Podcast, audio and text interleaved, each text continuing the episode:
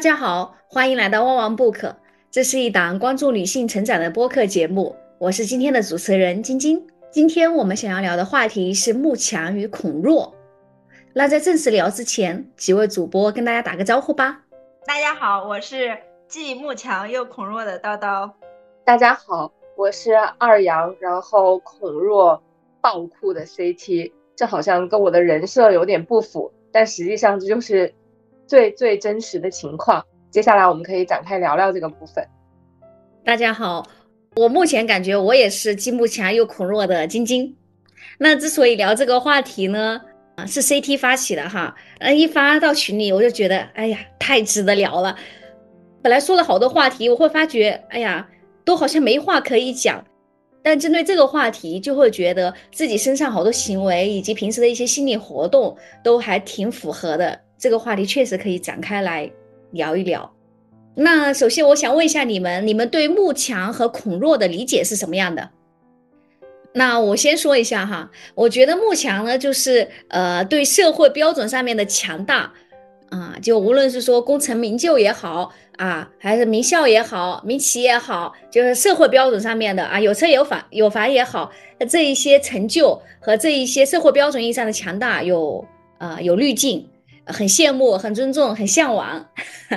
然后孔弱呢，就是。呃，会害怕自己成为弱者，然后呢，对弱者也缺乏足够的共情和同理。我目前是这么理解的。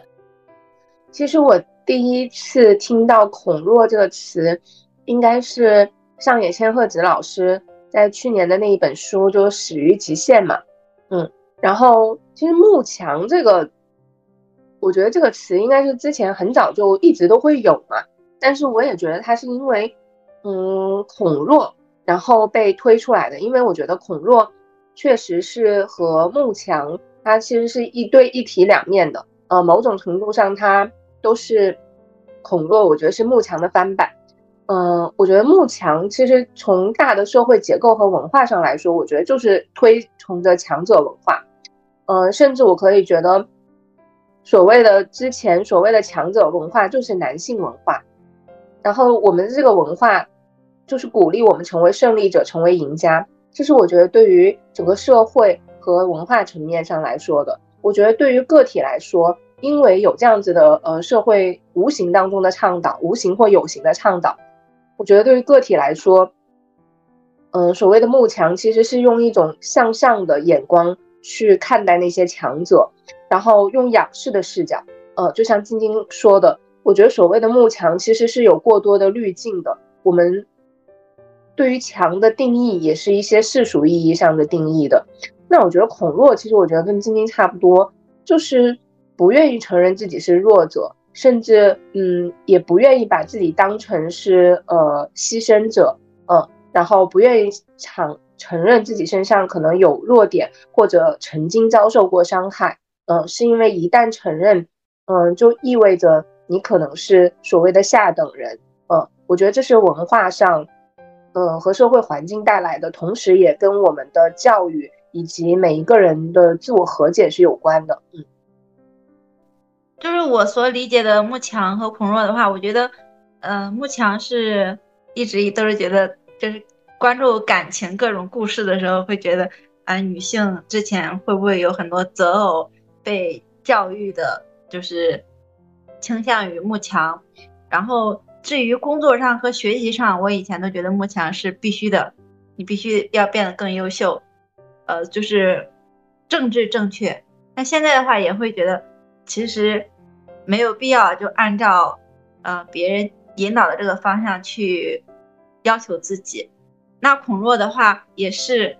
之前在上学的时候，肯定是很害怕成为学习差的那一个，就是别人稍微呃歧视你一点，或者是说。看不惯你一点，都会觉得很紧张。那是不是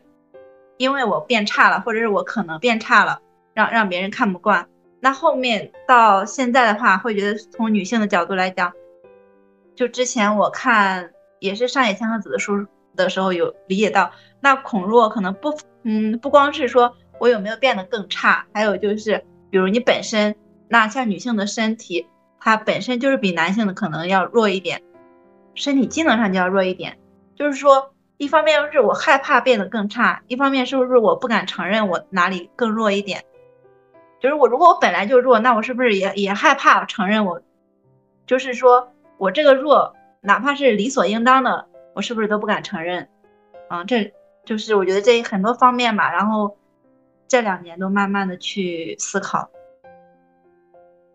那你过去有过慕强或者恐弱的行为吗？或者说你见过身边的一些慕强或恐弱的行为吗？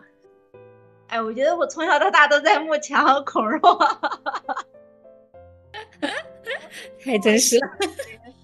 对，从我上学，我爸就在告诉我，就是你成绩退步一名啊，就要打一顿。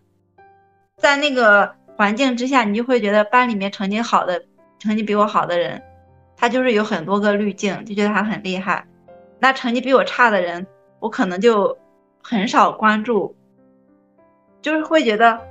如果我的成绩有问题，那其实当你用成绩来去评判一个人的时候，本身就非常的片面刻薄，而且就是也是在极力的去慕强恐弱，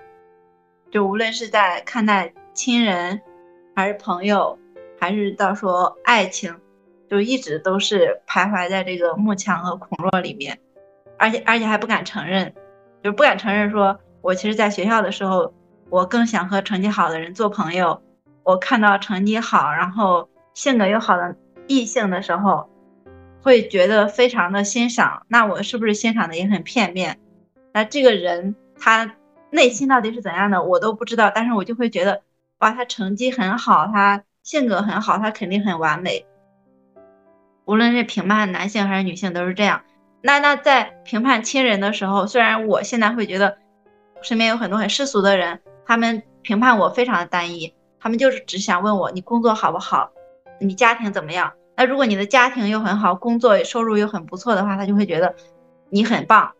他不关心你别的，也不关心你在想什么。但是我在评判别人的时候，其实我也是这样在评判别人的呀。当一个人他很优秀，家庭照顾的很好，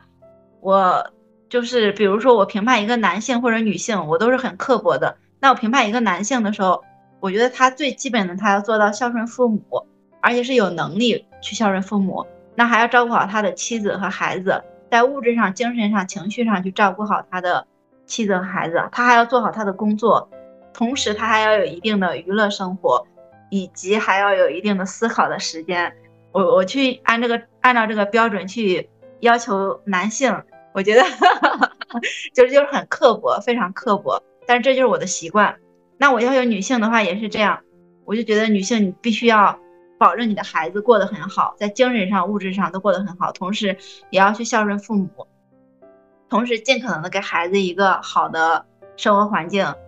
物质上的优越，精神上就是给他一个很好的情绪的空间。呃，各种各方面的引导，那其实你要，而且还要让他营养，就是比如说他，嗯，一个孩子，那他早上几点是不是该起床了？那他晚上九点多之前是不是应该睡觉？那是不是有很多孩他，呃，女性她的孩子其实睡觉是因为她没有时间看她的话，睡觉时间是不固定的。我就是会 到这个细节上去评判一个母亲，就是很刻薄，非常刻薄。那我会觉得做到这些的人，他才能算是一个优秀的人，一个强大的人。那做不到的就是他弱，他弱，就是说他如果弱了，那他是不是就是有理由呢？那我会觉得他就应该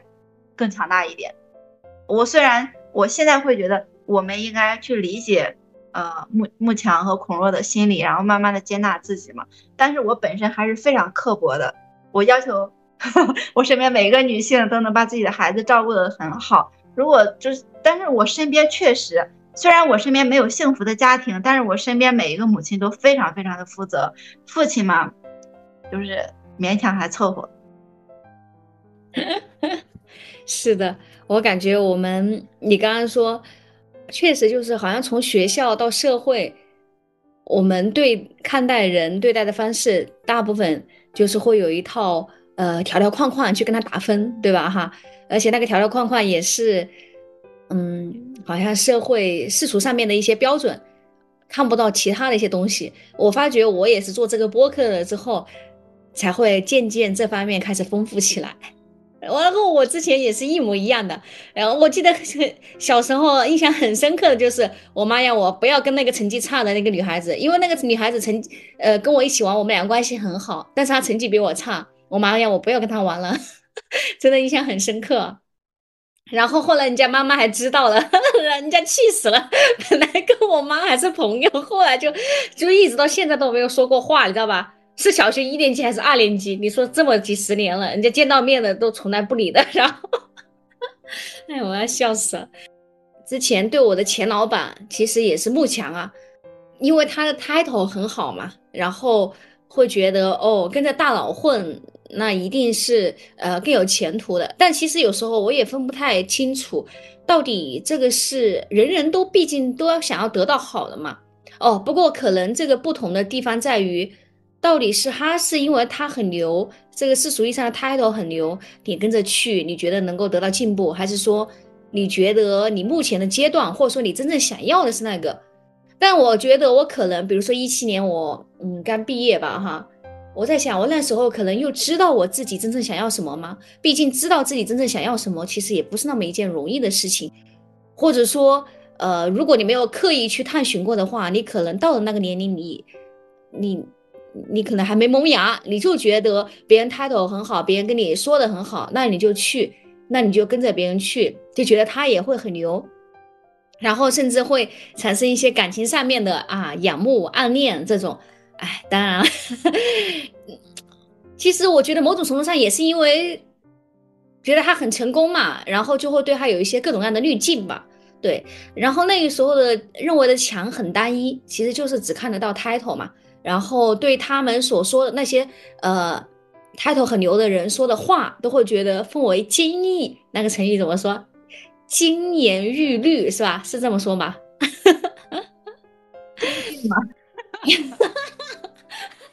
也可以这么说吧，对，然后更容易去幸福。然后就比如说我找老师的话，也更容易，也更倾向于去找那种 title 流的。我觉得就只有那种老师才值得我做，那不然的话那就不值得我做。我真的以前就是这么认为的。当然，我觉得这个在一定程度上面保证了我，嗯，就是找的一些老师确实师资还不错哈。但是我后来也渐渐发现，不是说他 title 流就证明他这个人怎么样的。就我的意思就是说，不是说明证明他 title 牛，他就这个人就真的很牛。其实有时候也不一定的，这是一个。然后另外呢，一个项目很能够做起来的话，也不只是 title 这一个方面，其实还有很多别的方面。然后跟同事相处的话，也只能看得到别人的工作能力，就觉得如果别人的工作能力或者工作业绩不行的话，那就嗯。特别是那个时候还可能处于一个稍微的管理感的地位，呃，不，管理感的那个位置，但是呢，对别人都甚至恨不得斜眼相看。哎呀，我去，反正就是一个特别的浅薄和无知嘛。然后孔若的话，嗯，我觉得我也挺孔若的。我觉得我，嗯，其实，但是就因为就总觉得自己学校不好嘛，学校不好的话，就总希望能够找到一份好工作。其实我本来以为我自己是那个。嗯，成果导向就是去，呃，我是因为那个成果在那里，我就拼命去拿成果，这样一种人是这么说的吧？一种是成功导向，另外一种就是，就是相当于趋利避害，那个叫什么？就是要避开那一个，是因为后面有个火坑，然后呢你就必须得逃开，是这样一种导向的人，还是另外一种导向的人？我后来发现，其实，呃，我过去呃拼命想要找到一份好工作所做出的一些行为也好，我觉得更大的动力，我觉得是恐弱。是我不想，因为我的学校不好，找不到一份好工作，所以说我拼命的去做那些努力。对，所以说，呃，而且感情中的话，那也怕，无论是感情中也好，还是和别人相处也好，嗯，那有时候也会觉得，那你自己得做好一点啊，不然的话，那可能不配得别人的爱，或者说什么各方面吧。我觉得我的幕墙，我在想它的来源。我觉得最开始的来源是就是原生家庭这里，嗯，还不是我的核心家庭。我之前有讲过，就是我爷爷奶奶他们那个家里面，我就觉得就极度的偏心嘛。然后其实也是在那个环境里面，让我看到父母对子女的爱并不是毫无条件的，嗯，就是他们可能就是会带着一些偏爱的，嗯，由于。很多种复杂的情感，我觉得比如我就觉得他们最开始，我的爷爷奶奶更偏爱的是，就是我的那个奇葩的姑妈，嗯，然后但是后来呢，他们很喜欢的是就是我的大伯，嗯，但我觉得他们喜欢我的大伯的原因就是所谓的强，嗯，而且这个强是世俗意义上的强，就是比如说他当官啊，因随着他的当官，他能够给整个家庭带来了很多，因为看到这个。就是我会有一个简单的归因，就是被宠爱，或者你想由从不被宠爱的那个孩子变成被宠爱的那个人，你唯一的捷径和你唯一能做的就是你要变成那个强者，而且你要变成，嗯，就是整个家族当中或你所所处的那个环境当中最强的那一个人，嗯，所以我觉得我的慕强的原点就在这儿，而且我觉得我最早看到的慕强行为就是来源于这儿。所以也也正是这个原因，会让我就觉得，不管怎么样，我都要在一个环境里面成为那个最好的那个人。我觉得我的所有的呃奋斗努力最原初的这个动力，我觉得是来源于这儿的，是因为我觉得我身边的这些人，如果想要获得偏爱，我就必须是强的那一个。我的爷爷奶奶他们那个家里面，我觉得就是典型的慕强啊，就是所有一切的评价标准。当然，我觉得这。呃，这也是自私的表现，因为强，然后能够给他们带来很多东西。我觉得那某种程度上，他们自己也是恐弱的，而且他们就觉得弱带给了他们，嗯，很多就是不好的呃东西。然后他们不能够作为强者，那他们就希望呃其他人是强者，然后拯救他们，所以他们也会受到庇荫和庇护，然后随之有点像就是什么那个叫什么一人得道鸡犬升天。我觉得这这这个就是他们的心理，这也是我最早开始觉得，呃，你需要慕强，并且你要希望成为那个强者的最原初的动力。我觉得我就是带着这个动力，当然我无论是工作和学习，我觉得我都是有这样子的心态的嘛。我就觉得，呃，强的就是好的，强的会带来非常多的好处，而且你必须成为那个强的。我觉得我在亲密关系上最早也是会这样，所以我会恐弱，嗯。比如说我在第一段呃恋爱关系当中，嗯，我觉得我还是会在那个亲密关系里面，我都会约法三三章，就是不允许自己利用任何一点点所谓女性的，嗯，也不是女性的优势，就是你要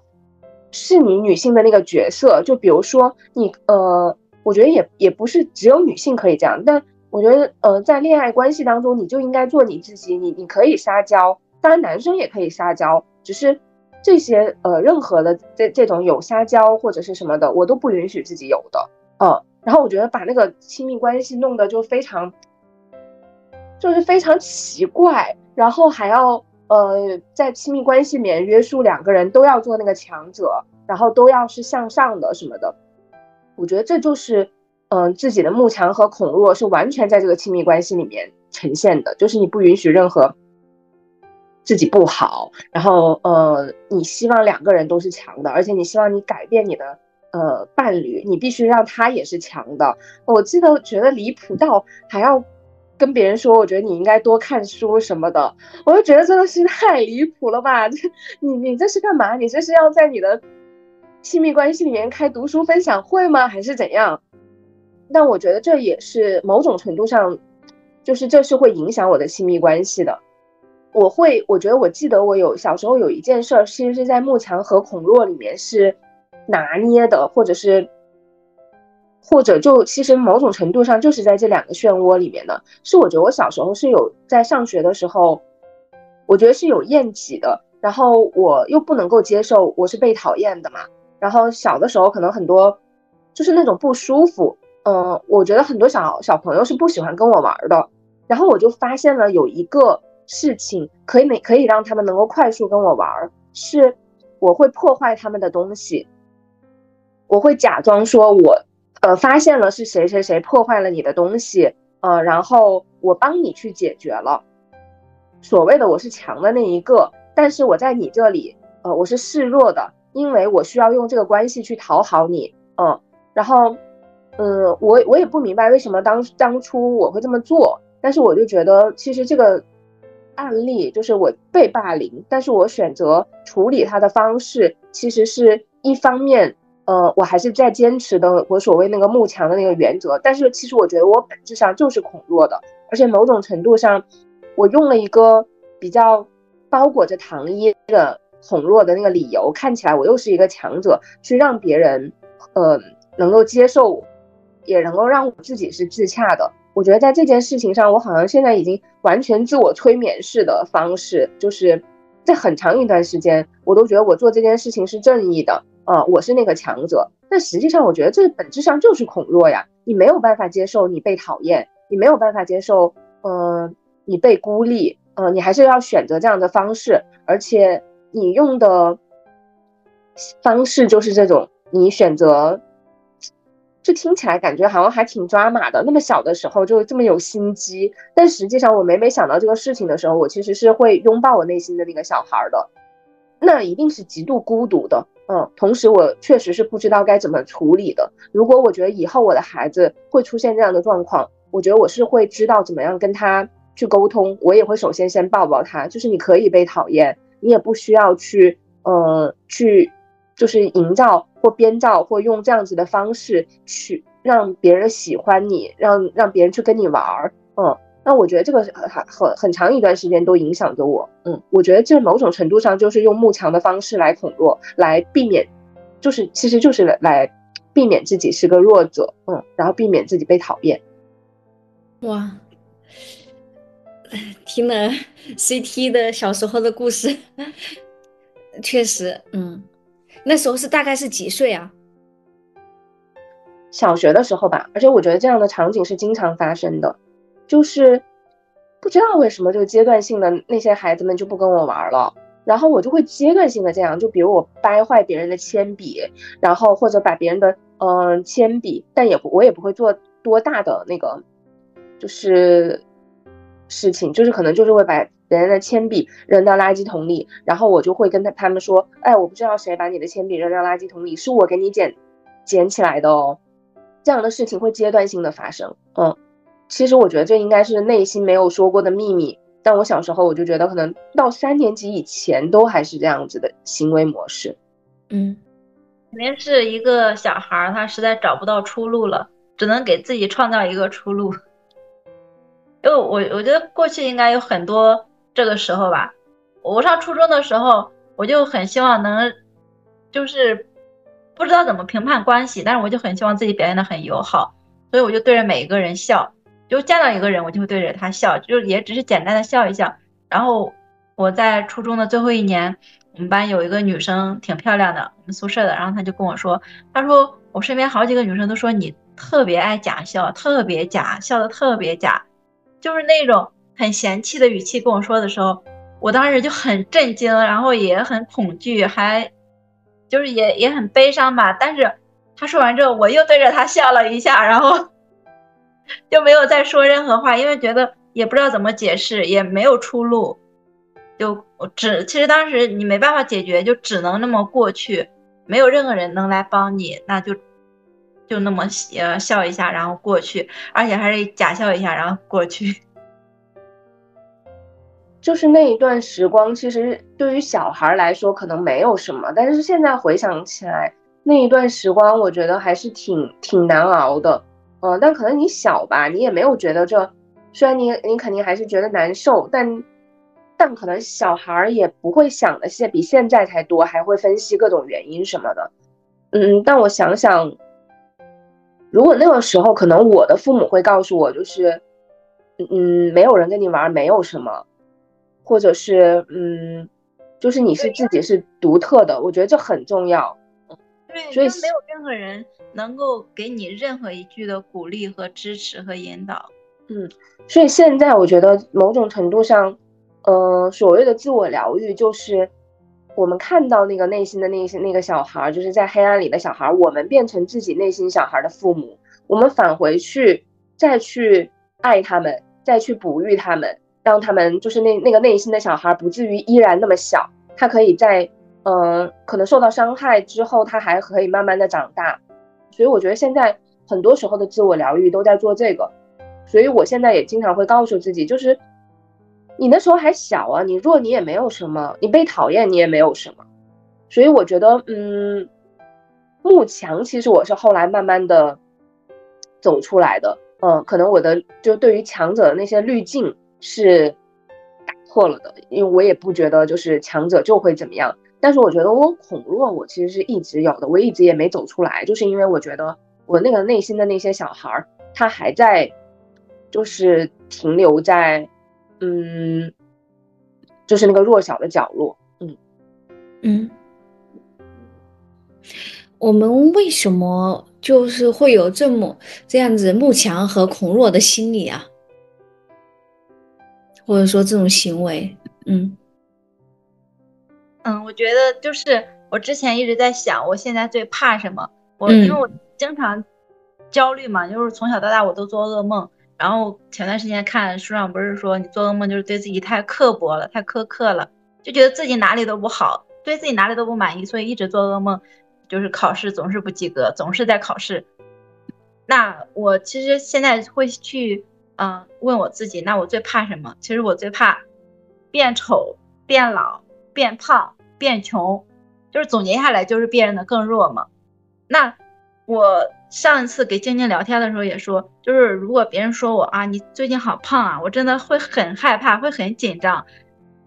甚至任何一个人他来去这么说我，我都会很紧张。我就想，怎么没有一个人就是能够包容我？但是，但是我前段时间就给尖尖在群里发聊天记录，我就说，我发现我就是我好像是到现在，我突然就感觉我悟了。那如果我真的是一个两百多斤的胖子，我真的又黑又胖又老又丑，然后有一百条颈纹皱纹，我真的就不爱我自己了吗？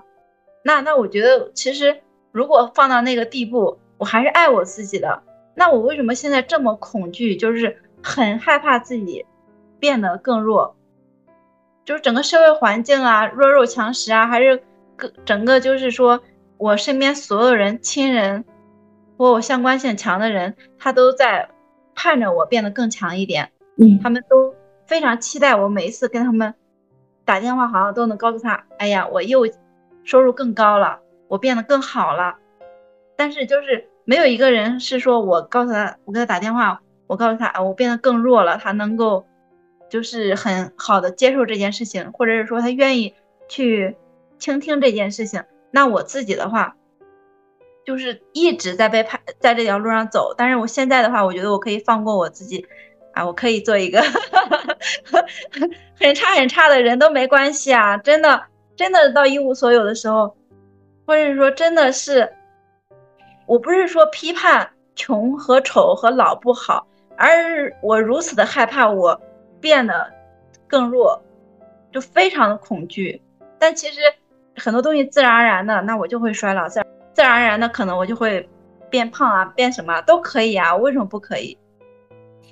对，就像那些女明星，嗯，就是看，就是怎么说？嗯，就像那些女明星就不愿意看到自己的一根皱纹嘛，就用各种各样的方式来，呃，来企图逆生长啊，或者说来推迟这个现象的发生，就是对这个老和衰老这种东西就特别特别的抗拒，是吧？哈，你这么说的话，我想起大学的时候，啊，这个事情真的给我印象还蛮深刻的，就因为我当时是靠助学金上的大学嘛，哈，助学金上了大学之后呢。那其实助学金，国家助学金也才八千块钱，那相当于我还借了五千块钱上大学，那其实还是手头比较拮据嘛。后来呢，他就有一个就是贫困金吧，那个叫贫困金吗？就相当于就是如果你家里比较贫困的话，那你就可以去申请，然后每个班可能就有几个名额吧，打个比方有五个，那我们申请的可能有七个还是八个，然后为了解决这个问题呢，那。呃，班长就是说，那我们不知道是辅导员还是班长哈，反正就是组织一个，就是大家每申请报名了申请的人，提交了报名的人，那每个人上台去，呃，说自己的家庭情况，为什么申请，然后，呃，是为什么这么，是哪里穷了，或者说为什么需要如此需要，为什么你比别人更需要？哎呀，我的天呐，我这个场景我真是终身难忘啊！哎，反正我就觉得。是啊，因为我上大学的时候，呃，我大姐大学刚毕业，一个月工资才一千块钱吧。我哥哥还在上大学，所以那个时候我们家里也特别拮据，那就会去申请各种助学贷款啊，还有贫困什么补助金，然后去申请的时候就要说你家里有多惨。呃，真的，我后面看了很多相关的文章，都说这是对学生的一个折磨，就是你应该有很多侧面可以体现这个事情的途径和方法，但是很多时候学校就让学生自己在那里去，呃，论述。论述自己家里有多穷，其实是一个心理伤害，而且甚至到现在，你知道吗？我发朋友圈，嗯，会发我自己家的房子啊什么的，我都会很紧张。我在想，我同学会不会批判我说，当年你拿了补助金，为什么你们家里这么富裕？因为我们家房子是这两三年才盖的嘛，就是呃，我从小到大，我们家都是三间小平房，就是非非常 破旧的三间平房。连家具都没有，就是，真是穷到让我无法想象。那那个时候肯定就说孔若嘛，我肯定永远没有在朋友圈发过那个房子。但这那如果可能现在的话，我那个房子还在，我可以敢去发。但是那个房子已经不在了。那我们现在盖了一栋很大的房子，虽然也挺土的。那我再去把这个新的房子去发朋友圈的时候。我都会害怕，我的同学和老师会批判我说：“哦，原来你们家是有楼房的，你还去申请补助金，就是真是一个永久的心理阴影。”是的，是的，哎呀，你看憋那么多年了，你竟然还竟然还不敢 发，你都会害怕。是的，我当时就那个场景，我真的就觉得，哎呀，所有人都都盯着你，然后你得说你自己家里是多穷，然后。我不知道为什么一直到现在都记得。然后我问立业，因为他也申请过嘛。但是呢，他的意思就是说，他们学校有很多各种各样的这种贫困助学金，各种各样的项目，就根本不用 去申请，可能 就是好像几乎每个人都可以，只要你稍微报个名还是怎么样，就也不用去比惨比穷，然后你就可以得到，就比较轻松。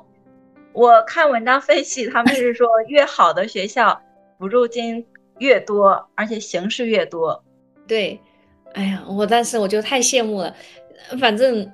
我觉得那一个，我之所以留下那么深刻的印象，一个就是我觉得那个确实伤到我的自尊心了。这个是恐弱吗？我觉得也确实，我也挺狠。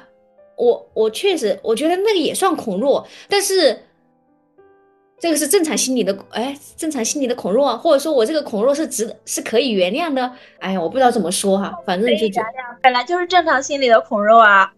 你让哪一个很年轻十几岁的小孩上一个讲台，对着几十个同学说：“我家如此贫困，我家如此虚弱，我们家如此的怎么怎么也如如此窘迫。”你说哪个十几岁的小孩他说得出口呢？这本来就是一个不合理的要求啊。对，而且下面可能还有你平时可能你跟他关系还有点微妙的，哎，你他还你还得他在他面前，哎，他还得给你投票，你还得要他说他，哎呀，真的很那个叫丢脸吗？或者说真的很不是滋味啊！我去，对啊，本来就是一个很不合理的。对我可以接受，我是一个普通人啊，我可以接受，我我确实是一个就很渺小，怎么怎么样，但是你玩你要我。就是当着那么多人，很就是要自证，我就是 如此如此的差，如此如此的穷。我觉得那个还是太过分了。我觉得那个孔若是可以原谅的，所有的孔若都可以原谅，可能也是那个阶段的产物吧。我确实也没有接触到上台来说你们家有多惨才会这样。我觉得反而好像当时你的大学比较好。对，可能可可能当时我们的贫困助学贷款什么的，我觉得那些辅导员还是会比较保护同学们的自尊心什么的，也不会说怎么样。然后，反正申请这个贫困金这件事儿，好像也没有，我很也没有拿出来专门讲过。嗯，我就觉得这种形式让大家去上台讲这个，本身就是这是制度或者是。或者是那个学校流程上的一种，我觉得一种失败吧。我觉得怎么会这样子拿拿来让大家说比惨？就有看到很多人说，成真的是越好的学校越懂得保护学生的自尊心，而且也也是越好的学校，它资源越多，它的物质也越丰富。我觉得为什么会有慕强和孔弱啊？我觉得首先慕强这件事情，嗯，说白了，其实就是人类基因里面就有的吧。本身适者生存，你要是不强，你可能就活不下来。我们就连当我们是呃精子和卵子的时候，就已经开始有这样子的竞争了。所以我觉得天然它可能我们的基因里面就要呃，我们有自私的基因，我们也有慕强的基因。那除了这个。生物的特性之外，我觉得第二个就是，这就是社会和文化的特性。然后我觉得对于，再再更深层次来讲，我觉得就是慕强和恐弱，首先是性别问题。我觉得这首先是男性的问题，因为我觉得说实话哈，我觉得男性最大的弱点反而是他们没有办法承认自己是个弱者。然后男性的这个恐弱的这个逻辑。他被一些女性内化了，然后女性就觉得我要平等，我就必须跟他一样强啊，我就要参与公平的竞争，我就害怕自己是弱者，所以我觉得这里面其实是有这样子的一个逻辑在的，嗯，然后然后当然这个除了男性和女性的问性别问题以外，就是这个社会环境它就是这样子的，因为资源少呀，甚至之前我觉得对于中国来说贫困呀。他就一定要宣扬，就是更强，一定要告诉大家更强，你才能有更多的资源。就连中国的 奥林匹克的精神都是更高、更快、更强。嗯，我觉得这是文化社会影响。然后我觉得对于个体来说，为什么会慕强，为什么会恐弱？那我觉得其实是本质上是厌己，就是你讨厌你自己，不然。你弱怎么样呢？弱其实某种程度，比如说我不能接受自己身体弱嘛。我刚刚也说，为什么当时会我会提要聊这个话题，是因为我上周不是阳了吗？然后我这次二阳，我依然很严重嘛。然后我发烧到第五天的时候，我觉得一可能是难受，二就是我就在想我自己身体怎么这么弱呀？然后我就觉得哇，就是身体弱这件事情让我好像有点接受不了。然后我就在床上暴哭，然后我哭完了以后，我就觉得，这某种程度上就是恐弱呀，因为我的身体特质可能就是这个样子，因为我也高敏感嘛，而且我又觉得，我本身从小身体也不好，我还不能接受自己，呃，身体弱这件事情，我觉得这就是我厌己的一种表现啊，我觉得我当下就是在讨厌自己的，因为我讨厌我自己身子弱，然后我我讨厌，嗯。我以为我已经自我和解了，就是对于什么长相啊这些，呃，和我的能力啊，我都自我和解了。但我没想到我会因为我身体弱这一点，我还在那里就是特别厌弃自己。当当天真的是特别厌弃自己，就是觉得自己是就太弱了。然后我意识到这点以后，我就觉得我还是没有没有跟自己和解，我还是不喜欢我自己。不然我应该还是可以接受我自己，我就是这样子呀，嗯。我我的身体，这是我的特质。若怎么样呢？你可以慢慢的让自己更健康，或者你这这也不是说弱就不好，不健康就不好，只是你的特身体特质就是这个样子。你更了解它，你就能够更爱护它。这反而是一个很好的提醒。那一天的那个爆哭，让我意识到我我恐弱，恐已经恐到。身体弱都没有办法允许，那我觉得我在爱自己这件事情上还是没有做的很很好。嗯，我要坚定的继续的爱自己，呃，爱护我自己的身体。CT 这个是的，嗯，我我觉得说的太好了。嗯，你刚刚说讨厌自己的时候，其实确实本来身体弱就已经很难受了，然后呢，你还在讨厌身体弱的自己，其实是一个双重的暴行。我就觉得其实我有，嗯。我有时候也是这样对自己的，就比如说，我会觉得自己在感情中，比如说在感情中哈，我会觉得，哎呀，怎么这么敏感啊？然后就觉得各种各样的想法，呃，本来就已经很敏感，就已经很难受了，然后我还在觉得，哦，怎么这个怎么说呢？就我会觉得，呃，自己对一些事情会有一些看法。会有一些感受，那个就已经很难受了。但是我还有另外一个，我就已经在讨厌这个我产生各种呃想法的自己。就是说你怎么有这么多想法呢？你能不能不要有这么多想法？你能不能就是啊豁达一点，或者说你能不能哎快乐一点？你能不能不要这么不开心？就是本来已经有一个他很不开心了，然后我还有另外一个他，另外一个他在指责这样一个人，真的就是对自己双重在施行。我有时候就觉得啊，这种太难受了。然后我感觉，我也觉得那一个慕强的话，确实就是整个社会，就甚至我们看到的，呃，呃，无孔不入的啊广告也好，然后宣扬的那个价值观也好，然后学校哎考试极度的内卷高分，哎才有才是好孩子，然后人人都想做父母眼中或者说老师眼中，其实每个人就嗯。就想做一个好孩子、好人，就是特别在意别人的眼光，然后整个社会其实都不太允许，或者说不是不太允许吧，就是整个或者说整个氛围就没有提供一个，哎，你可以尊重自己的想法啊，你按照自己的感觉，呃，来去活。我们就是因为都不够尊重自己的想法，所以说我们就觉得那个标准别人说是好的，整个社会也说是好的，那我们就都去追求那个标准，那其实那个那其实就是慕强嘛。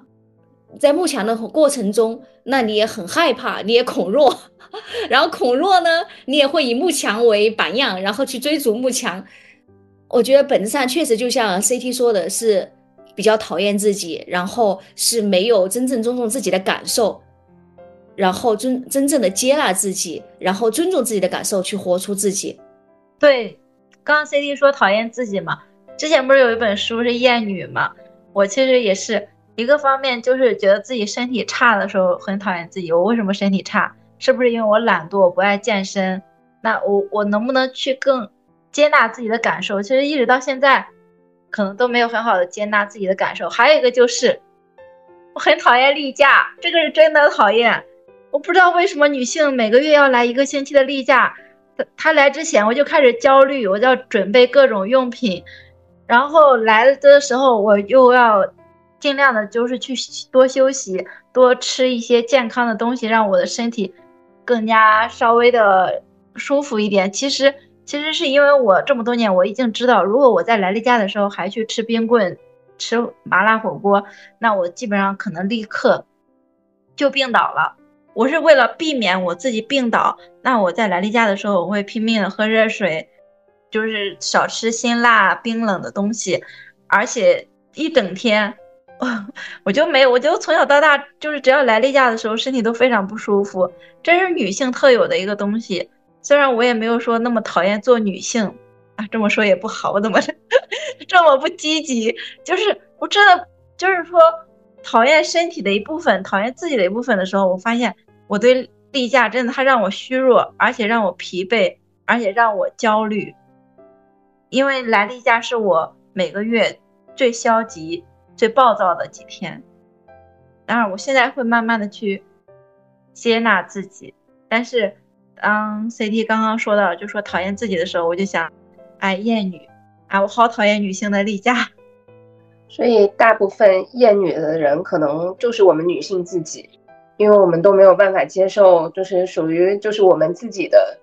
呃生理特质。啊，因为这件事情，其实我们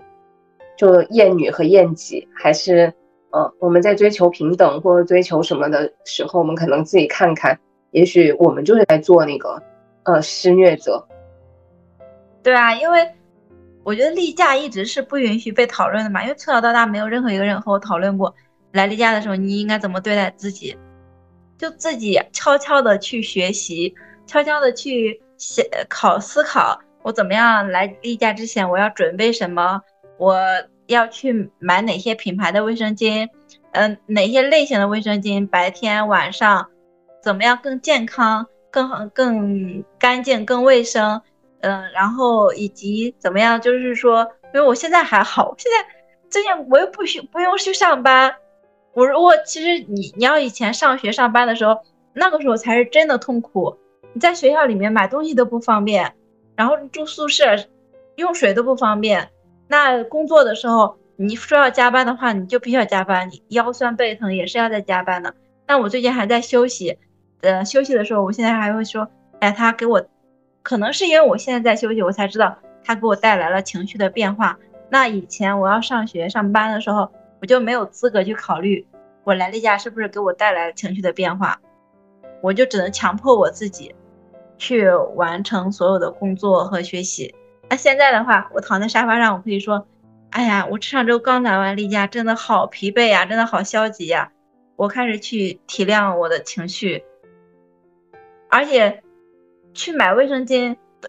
就是网上都在说嘛。都是用黑色塑料袋给你装，嗯，所有东西都是不被讨论、不被看见，就好像是悄悄进行的一个，你明明是很痛苦、很疲惫的一件事情，还需要自己悄悄进行。是的，你知道吗？我上次真的就是呃一两个月前吧，我就去买卫生巾，一个我在那个柜台那里查看的时候，会发现可能我想要一个夜用的。呃，某个品牌的，但是我没有看到。然后呢，那边就只有一个男售货员。然后我看到他了，然后他也看到我了。然后我就赶紧把目光朝向别的地方，因为我觉得我好像我找他的话，我会有点不好意思。然后我就找，然后那个男售货员他可能知道他这样的，他知道我的位置，他可能他就知道我自己可能在买那个卫生巾了嘛。他就要另外一个，他就跟另外一个女售货员说，让另外一个女售货员来我这里。一个是这一个，另外一个呢，就是我买完了之后，然后，呃，因为那天是早上嘛，我买完了之后，我得去上班，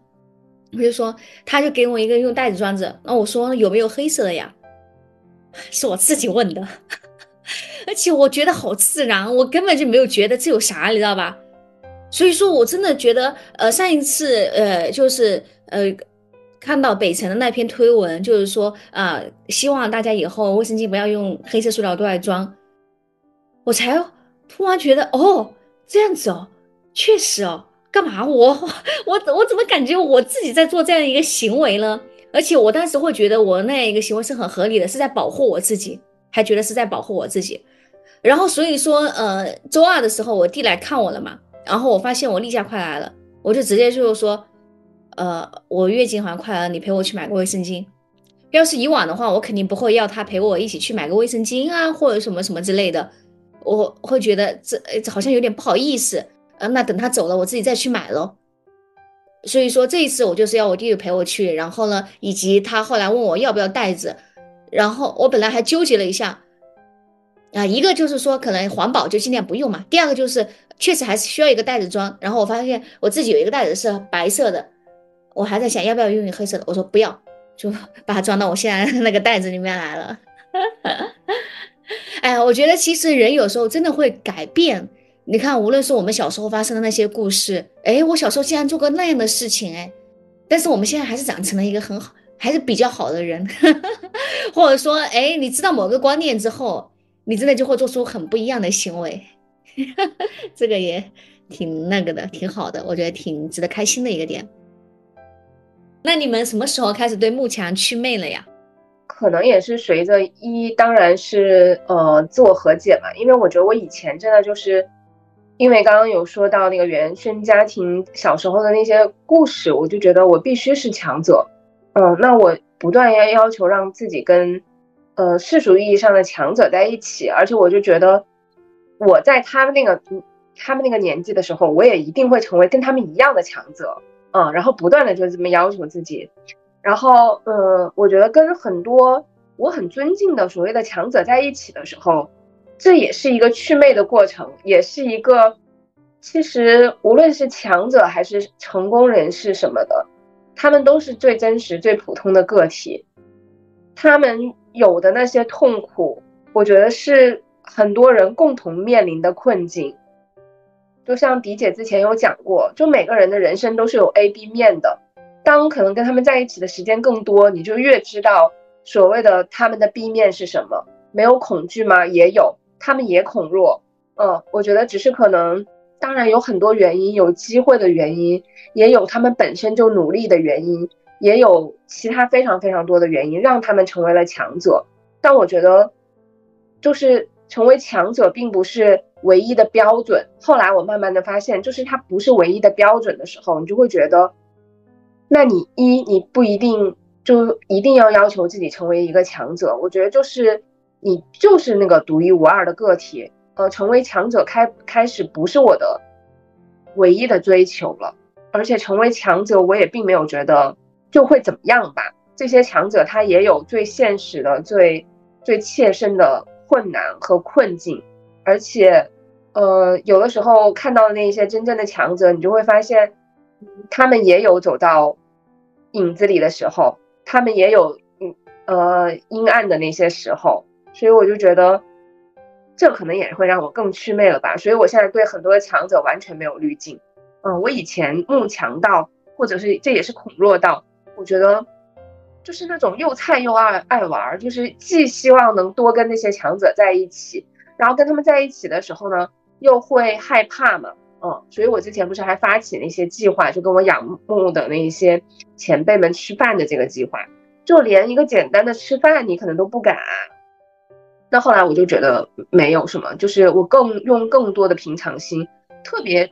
让我觉得这祛魅的一个非常明确的标准，就是我以前可能见到所谓 title 非常高的那些人的时候，会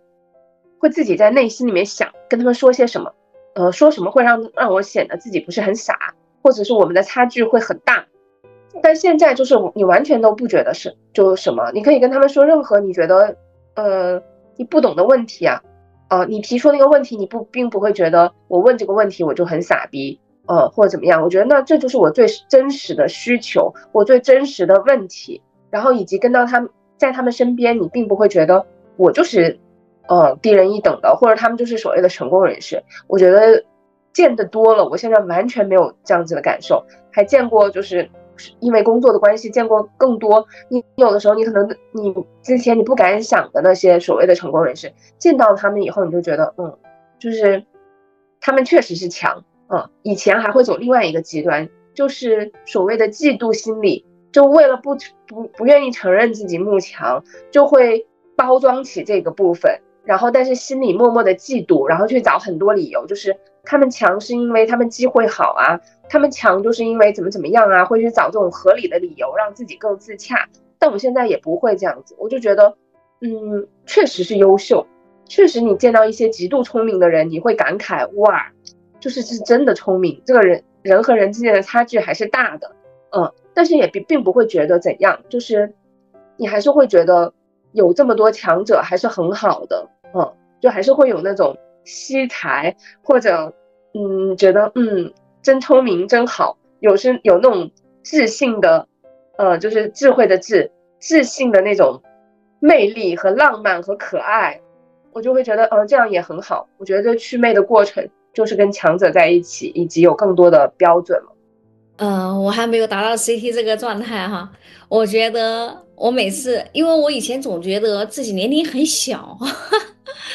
呃，看到一些成功的人，我总会觉得，哦。他是几几年的，然后他比我大多少岁，然后一算哦，还有几年，我觉得嗯，我以后也有机会。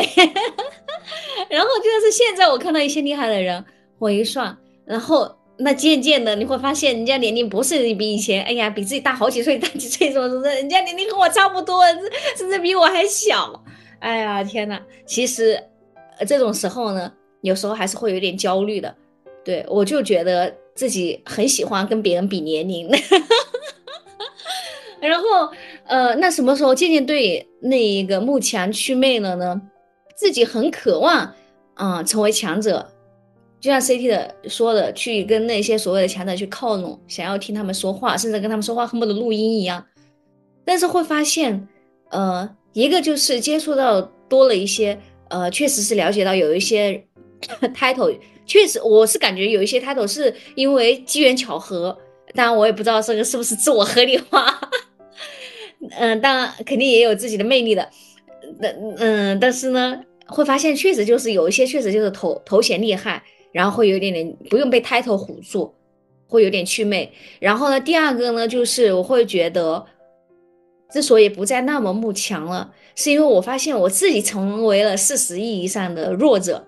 就好像我自己其实也是一个很普通的人，很一个弱者。那我这再去这么羡慕强者，其实某种程度上面也是在对我自己在施虐，某种程度上也是在给我自己很大的压力，在自己贬低自己。就是反正我就觉得，我发现，比如说我现在二十九岁，哎，和我自己以前想象的三十岁、二十，因为我也不可能明年一下就怎么怎么样，啊，哎呀，反正就是，嗯，和我自己小时候想象的，那就是啊，会很不一样，就是很普，其实就是现在很普通的一个人嘛。那我成为这样的一个人的时候，我就觉得，那其实我做我现在这个人普普通的人也挺好的，那其实也没有必要。太羡慕别人，其实你再羡慕别人的话，其实无非就是给自己更大的压力，好像就是在贬低自己一样的。对，然后还有一个就是，我就会觉得，呃，价值观更多元吧。会发现，就算别人，比如说同事，他工作业绩可能不怎么样，但是你会发现，哎，他性格上面有很多值得学习的地方。我觉得这些点的打开，我会觉得自己也活得更、更、更舒服一些，然后也挺也挺好的。我觉得我对慕强祛魅应该也是到现在，感觉从小到大都都没有完，但是他好像是慢慢的就是去认识到慕强的这个过程，然后现在再去祛魅。那小时候你就是最成绩好的人，有滤镜，然后等到毕业之后，就会对工作很优秀的人有滤镜。那到现在的话，可能自己会。嗯，更了解现实的社会，我会觉得每个人都有很多不得已的事情。那他如果优秀的话，他可能是在这个行业有很好的机会，以及他自己有很好的智商。那在匹配上，他有很好的情商的话，他是一个很优秀的人。那这个世界上有非常非常多很优秀的人，所以这个世界很丰富。那活我活在这个很丰富的世界里面，我就觉得哎，挺好的。世界这么丰富多彩，而且我遇到任何困惑，我上网一搜。都有无数个更经典的答案在等着我，就是我每一个困惑都有更优秀的人在去做回答，我觉得挺好的，就是很有安全感。还有就是祛魅的一个角度，就是我会觉得每个人无论他有多么强大，我们都是有一样脆弱的身体和灵魂。虽然我们会觉得啊，他身体好强壮，我身体好差，那又怎么样？大家都是活几十年。真的就是你再强大，你的精神和身体再强大，大家生活的那个，嗯，也就几十年吧。当然，我承认有些人就是精力非常饱满，就比如说有的人可能出去爬个山回来能接着工作，工作完了还能出去娱乐。那我可能爬个山一天就就精神就不行了，那我就得睡觉了。那在这种情况下，但是我想整体上，嗯，每个人的精神还有身体。都是非常脆弱的，呃，需要保护的，所以没有说完全的强者，也没有说完全的弱者。还有一个角度就是父母，我觉得我是一个很刻薄的人。一方面，我要我希望每一个父母都能非常负责任，负责任到就是说照顾孩子的一日三餐、精神、学习、生活，给到他一个宽敞明亮的房间。还有一方面，我会觉得其实每个父母活的都非常艰难。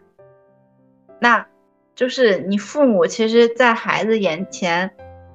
你必须是一个强者，你不可能说我做不到，我不能让你，我没有办法，呃，给你钱让你去上学，我没办法给到你精神上的指导，我没办法给到你陪伴，我我觉得这些都是不行的。那你让我现在去评判一个同龄人，嗯，一个同龄的男生，我觉得他必须有能力。去在方方面面照顾他的，呃，家庭和孩子，而且不是说被动的我去尽量做到了，而是说积极的、快乐的 去做到了。就好像是我们要求一个孩子长大，他是要积极快乐的长大了，而不是说他就只是衣食不缺的长长大了。在我在我眼里的话，那我肯定希望我的孩子他是快乐的。然后衣食不缺的长大，而不是简单的衣食不缺的长大。那我就希望每一个父母、每一个男性、每一个女性，他都能做到这些。这样说是非常刻薄的，因为其实每一个成年的男性、女性，他也是需需要被理解，他也是会遇到非常多的困难，可能不一定能克服的。但是我所期待的，可能跟我从小，因为我觉得我自己没有得到足够好的照顾，那我现在。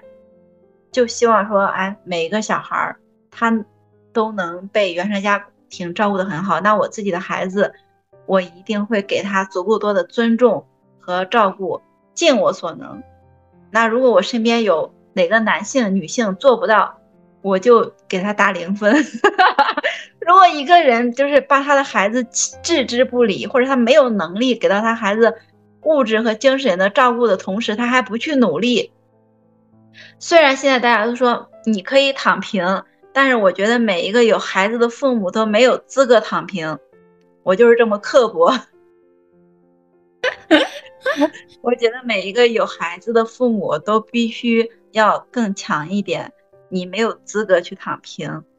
每一个有孩子的爸爸，每一个有孩子的妈妈，你都要做一个更强大的男性和女性。你不能说啊，我要躺平了，我躺平之后我生个孩子，他陪着我一起躺平。当然了，其实我觉得这么说也是有一定道理的，但是我不接受，可能是因为我会觉得我缺少了太多陪伴和教育吧。我现在会希望说尽可能的去。达到这个角度，但我觉得我是有点刻薄、有点偏激的，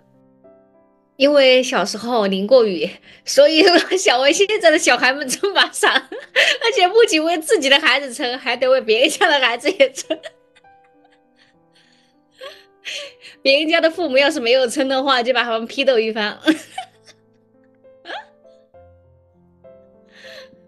是的，因为现在我的同学其实基本上也都到了为人父母的一个年龄了嘛。那如果我身边有男性，其实我身边真的每一个同学，你知道吗？他们的矛盾都是女性太负责了。我每个同学，女同学都在告诉我，她为她的工作，为她的孩子做了非常方方面面的，你知道吗？还没有生呢，还没怀呢，就做做了方方面面的打算。幼儿园、小学、初中去哪里上都已经想好了。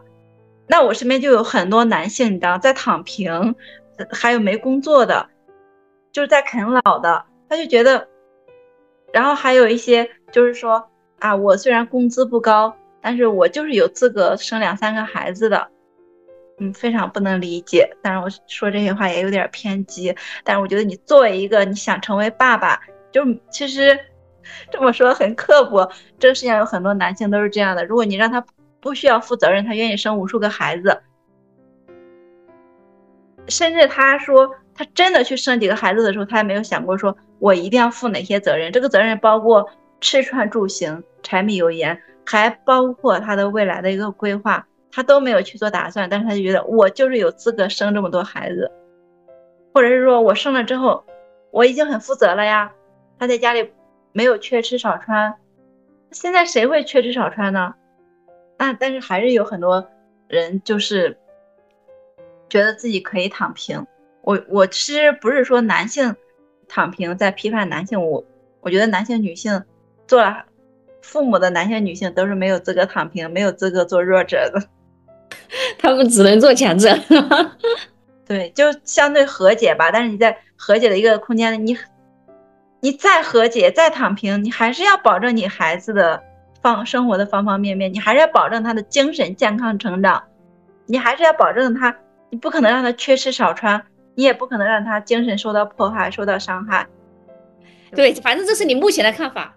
它是一个很中立的、中立的东西。就现在没有办法，我彻底的去接纳这些东西了。那咱们今天的节目就到这里结束喽。